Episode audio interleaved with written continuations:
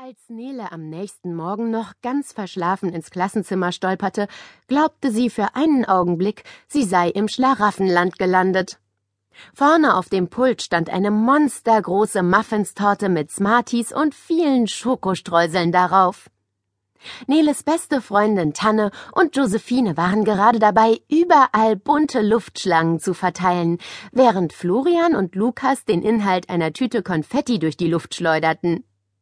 Wetten, Frau Kussmund lässt euch jedes Konfetti einzeln aufsammeln? kicherte Tanne. Ich weiß nicht, ob das so eine gute Idee ist. Wieso? grinste Lukas. Frau Kussmund hat Geburtstag. Josephine hing Nele strahlend eine Luftschlange um. Die Muffinstorte hat meine Mama spendiert, rief sie. Frau Kussmund muss doch eine Torte haben. Super nett von meiner Mama, oder? So lecker die Muffinstorte aussah. Nele konnte nicht verbergen, dass sie ein wenig enttäuscht war.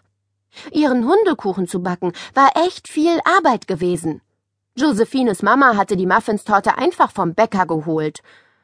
Genauso wie sie Pferde, Hunde, Autos und Spielzeug kaufte. Bestimmt war Josephine deshalb so eine Zicke. Heute Morgen war sie aber ausnahmsweise mal ganz normal. Was guckst du denn so betröppelt? fragte sie. Magst du keine Muffins? Nele beeilte sich zu nicken. Doch, sogar ganz doll. Aber ich habe auch einen Kuchen gebacken. Einen Hundekuchen. Den bringe ich aber erst heute Abend mit. Josephine stieß einen Schrei aus. In echt? Wie süß. Nele, du hast immer so super Ideen. Wetten, Frau Kussmund freut sich ganz doll über deinen Hundekuchen? Ups. Was war denn plötzlich mit Josephine los? Die konnte ja richtig nett sein. Lars und Moritz, die sich klammheimlich an die Torte herangepirscht und bereits Schokostreusel genascht hatten, spotteten. Wie süß. Ich bin süß, du bist süß, alle sind süß, und mein Pferd Melody ist am allersüßesten. Josephine verdrehte die Augen. Haltet ihr mal lieber die Klappe, ich flipp sonst aus. Zu Nele sagte sie. Die beiden sind der Obernerv. Der Vater von Moritz ist unser neuer Reitlehrer. Die beiden hängen ständig im Stall ab, wissen alles besser und ärgern die kleinen Mädchen, die auf den Ponys reiten lernen. Eines will deshalb schon gar nicht mehr in den Stall kommen. Florian mischte sich ein. Du hast recht, Josie.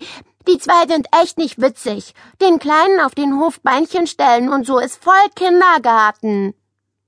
Nele runzelte die Stirn. So was machen die? Wie blöd. Florian nickte. Hab ich selber gesehen. Moritz geht mir übel auf den Keks. Moritz hatte den letzten Satz von Florian mitbekommen und rempelte ihn an. Spielst du dich hier auf, Mann? Pass auf, was du sagst, sonst. Er winkte Lars zu sich. Willst du Stress? Wetten, dass du dir schon vorher in die Hosen pinkelst? Lars, der einen Kopf größer als Florian war, baute sich breitbeinig vor ihm auf.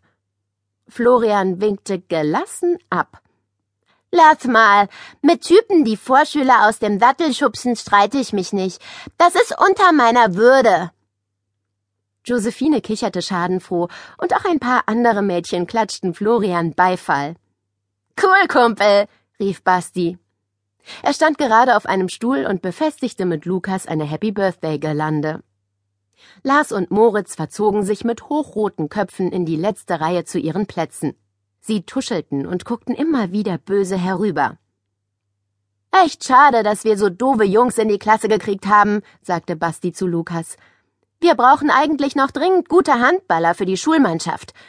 Lars hat gestern im Probetraining alle Bälle versenkt, aber so einen will ich nicht in der Mannschaft haben. Lukas zuckte mit den Schultern. Ich finde die beiden gar nicht so schlimm. Ist ja nicht besonders leicht, neu in eine Klasse zu kommen.